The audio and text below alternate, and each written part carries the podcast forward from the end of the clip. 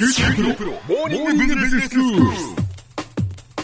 今日の講師は九州大学ビジネススクールで産学連携マネジメントがご専門の高田恵先生です。よろしくお願いします。はいよろしくお願いします。4回にわたって九州大学のアントレプレナーシップ教育についてお話をいただいています、はい、まああの先生はロバートファンアントレプレナーシップセンターのセンター長ということで、はい、もうこのアントレプレナーシップセンターは10周年になるんですね。そうなんですね、えー、えー、あのおかげさまでで前回も少しお話しました全体でいうと毎年1500人以上の人たちが受けていると、いうぐらいになってるんですけど、今日はですね単位を上げる科目じゃなくて、学生さんが自主的にやりたいっていうプロジェクトを支援する仕組みを作っていて、それを我々あの SIP というスチューデントイニシアチブプログラムって言ってるんですけど、その SIP について紹介したいと思います、はい、まあ、しかもあの全学部に開かれたこの q レックですからいろんな学部のその学生たちが、はい、まあ、単位が出ないけれども自主的にやはりこの学びたいっていうことで、意識を持ってやっていることってことですよね。ね。はい、非常に楽しんで彼らやってますね。でまず一番エントリーレベルの SIP のプログラムとして、うん、アイデアバトルっていうのがあるんですね。ほうほうでこれは個人とかチームであのいろいろ面白いアイデアを考えて、うん、で60秒のこうピッチをしてもらってですね。ピッチって何ですか？簡単なこう相手に対する説明ですね。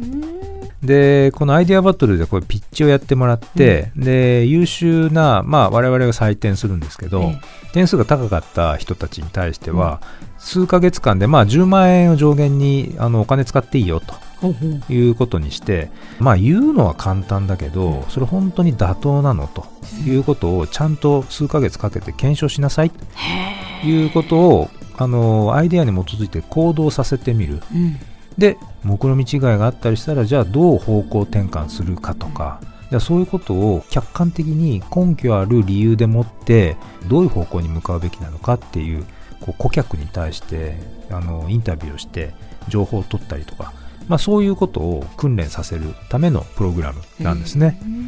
これが一番ベーシックなやつなんですけど、はい、それよりもう少し時間かけてお金かけてやるのが C&C っていうこれはチャレンジクリエーションっていうのの略なんですけど、はい、これはチームで提案をしてもらって、うん、これも選ばれたいいチームに対しては1年間で50万円の予算を上げてですね。で例えばその50万円で試作品プロトタイプですね、うん、そういうのを作ったり顧客が本当に自分たちのアイデアに対して共感してくれるのかっていうことを顧客に対して実証するような、まあ、そういうこうプログラムなんですね。これは一番最後1年後に審査して一番優秀だった人チームはですね優秀最優秀賞と優秀賞はですね総長から、えー、表彰状がもらえると、えー、すごい、え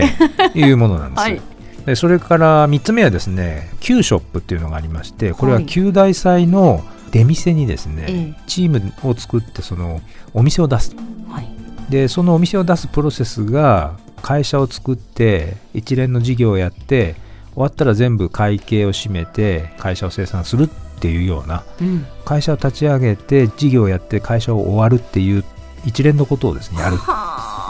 というあのプログラムなんですなるほど。どんな事業をやってどうやったら学園祭に来てくれる人に魅力的な商品とかサービスを提供して、それで、まあ、ちゃんと儲けて、きちんとやっぱり利益を出すっていう、ね、利益を出して、で、そのために投資家というかですね、はい、OB の人たちを回って、こういう事業をやるんで、この事業に投資をしてくださいって言って、お金を集めたりするんですね。はあ、そうですか。まあ、それでこう事業をやるということなんですね。それからですね、次はジャンプアウトチャレンジっていうのがあって、JOC って言ってるんですけど、これはあの九州大学の中だけでやってても狭い世界でやってると。だったら国内のあの全国今最近ビジネスプランコンテストとか多いので、そういうところでどんどんこう多流試合で出ていけよと。でまあ勝つことも重要なんですけどやっぱり出てっていろんな人のアイデアを聞いたり自分たちの発表に対してフィードバックをもらったりっていうのがとても重要で、まあ、そういう活動をするための旅費を支援しましょうというプログラムなんですね。あと、そのジャンプアートチャレンジをグローバルレベルで世界に出てっていいよというものが GCC って言ってるのがあって、グローバルチャレンジクリエーションって言って、これはもう外国のビジネスプランコンテストに出てっていいよと。うん、そのためにあの必要な旅費をあの大学が支給しますよと。あの当然選ばれたものですけどね。それから最後がアカデミックチャレンジといってこれはビジネスにはならないんだけど、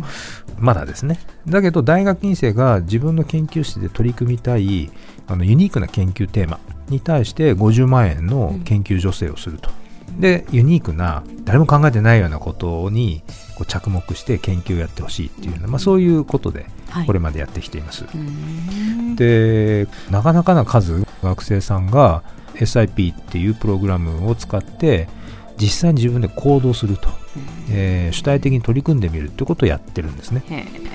で例えばその中からあの風洞といってあの風を送って、うん、車の空力とかをこう解析したりするようなあのがありますけどもその風洞政策に取り組んだ学生さんが2013年とか14年に C&C で採択されて最優秀賞を取ってそれで2015年にあのグローバル C&C っていうので台湾のですねテクノロジー関係のコンペに出てってでそこで最高技術賞っていうのを取って。でその学生さんはもう卒業と同時にもう日本風土製作所っていうのを会社を設立して、うん、今その独自技術でもって例えばスキー選手のとかあるいは自転車の競技の時のこう選手の空力の改善ですね、うん、やっぱり空気の流れ改善してあげると全然スピードが変わりますんで、うん、まあ、そういうのに使うための風土を設計していると。はあ、きちんとこう起業してそしてもうビジネスとして成立してるってことなんですね、ええ、まあ、どのくらい本当に収益性があるかっていうのは、まだまだっていうところもあるとは思いますけれども、え、実際のビジネスとして成立して成長していくっていうことをこう一生懸命今施行しているということなんですね、まあ、それ以外にも野生のイノシシとか鹿のですねジビエってありますよね、うんはい、まあ、そのジビエをうまく活用したプロジェクトが糸島ジビエ研究所って会社になったりとか、うん今流行りの AI とかディープラーニングってそういう技術を使って、あの医療分野のですね画像診断をやるようなメドメインって会社ができていたりといろんな事例が今出てきているわけですね。では先生今日のまとめをお願いします。はい、えー、アントレプレナーシップ教育って単に学ぶっていうことだけじゃなくて学生さんがチームを作って主体的に自分たちが実践するってこととっても重要なんですね。そのための教育効果を高めるっていうのが SIP という我々提供しているプログラムです。今日の講師は九州大学ビジネススクールで産学連携マネジメントがご専門の高田恵先生でしたどうもありがとうございましたはいありがとうございました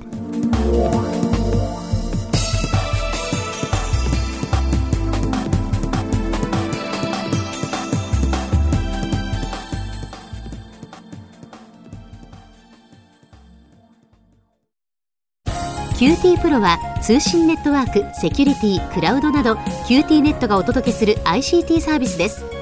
九州中に展開した光ファイバー網を基盤に一番身近なビジネスパートナーとして九州の企業自治体の皆様をサポートします。詳しくは QT プロで検索を。